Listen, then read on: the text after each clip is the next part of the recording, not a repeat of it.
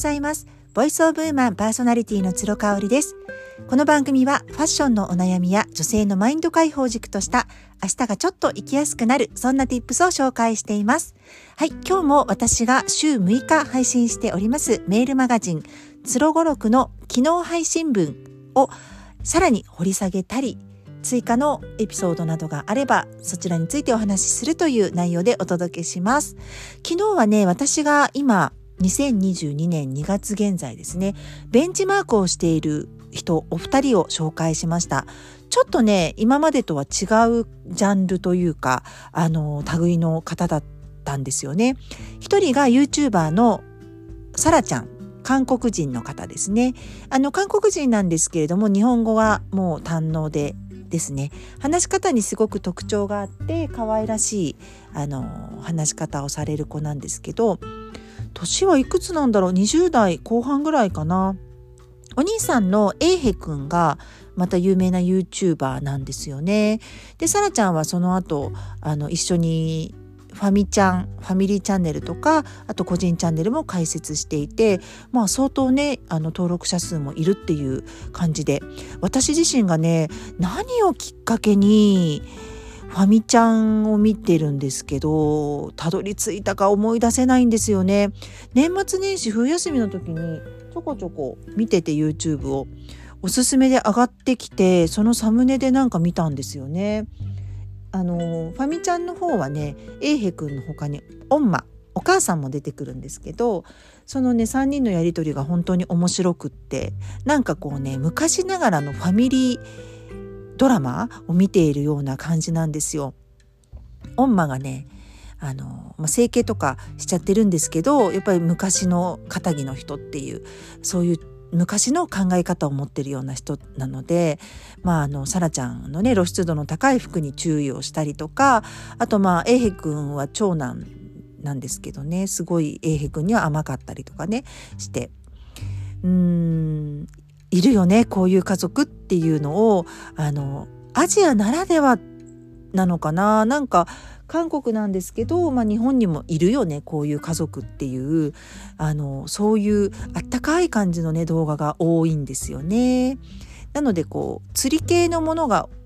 一切ないのも特徴かなっていうふうに思ってます。で私ねサラちゃんに関してはあのすごく努力の人だというふうに思ってます。お兄さんのエイヘ君は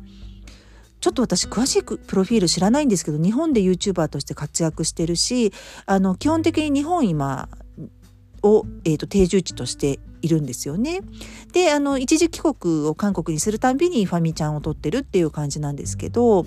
エイヘ君はねどちらかというとねタレント性があるんですよね。なんかこうぼーっと生きてても注目されちゃうっていうなんかそうカリスマ性というかオーラがあるんですけどなんかサラちゃんはねすごく自分のブランディングをあのー、確立してそれをアウトプットして支持されてるっていう感じなんですよね。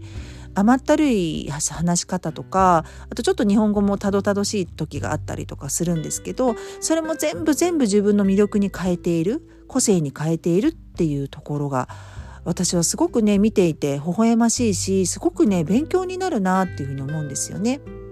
で何よりねあの韓国人の DJ ラッパーの方かなラッパーの方と付き合ってるんですけどあのその彼のことが大好きなのよね。なんかねその大好きな感じもすごく可愛くってもう3年か4年付き合ってると思うんですけれどもなんか慣れ合いな感じがなくずっとこう尊敬してあのー、彼のことをね好きっていうのを動画でも惜しみなく出しているっていうところがなんか私は見ていてパートナーシップも同時に学べるんじゃないかななんていうふうに思っています。で、あともう一人は、シュプール .jp のエディター、岡部さんですね。岡部さんは男性の方ですね。うん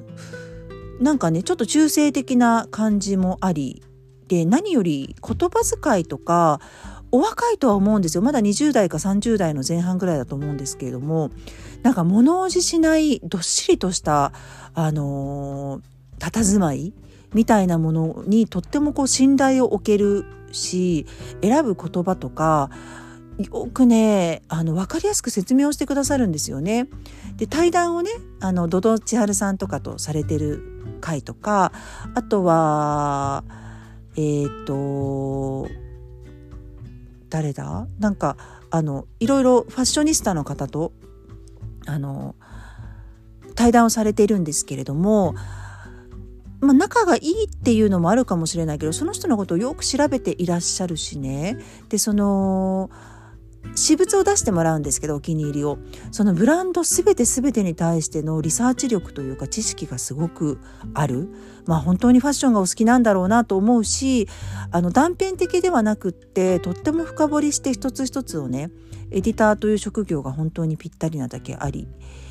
素晴らしい洞察力をお持ちだなというふうに思います。でそれをこうアウトアウトプットする時の言葉の使い方とか、まあ、横文字をね結構使われるんですけどそれもエレガントなんですよね男性の方なんですけどこんなにこうエレガントに言葉を紡ぐ人がいるんだろうかっていうね感じですね。なんか平安時代とかに生きてたら絶対あの光の光源氏みたいな、うん、あの存在だったんじゃないかなっていうふうに思うぐらいあの佇まいもすごく美しいし